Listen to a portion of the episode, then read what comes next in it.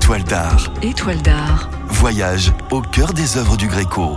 Et c'est une œuvre singulière que je vous propose de découvrir aujourd'hui, l'adoration du nom de Jésus, dit aussi le songe de Philippe II, une composition religieuse dans laquelle Gréco introduit plusieurs portraits et où se mêlent à la fois monde terrestre et vision surnaturelle. Ainsi, ce sont trois univers qui vont attirer votre regard. La Terre, tout d'abord, incarnée en bas à gauche par le roi d'Espagne Philippe II, agenouillé, les mains jointes, vêtu de noir, il prie aux côtés d'autres personnages puissants de la chrétienté, le Doge de Venise et le pape.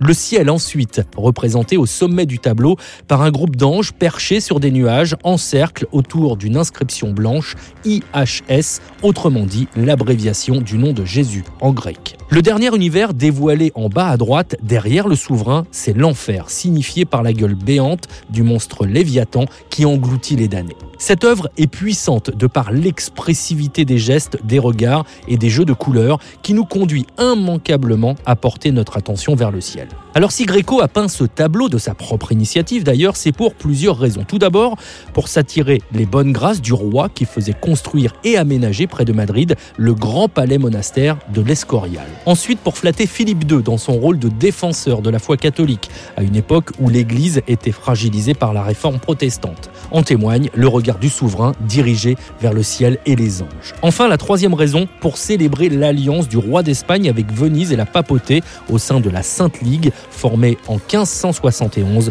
pour résister à l'Empire ottoman. Alors si Philippe II fut séduit par cette œuvre, comme l'avait souhaité Gréco, ce ne fut pas le cas de celle qu'il commanda par la suite, le martyr de Saint-Maurice, qui signa l'arrêt du travail de Gréco pour le roi d'Espagne.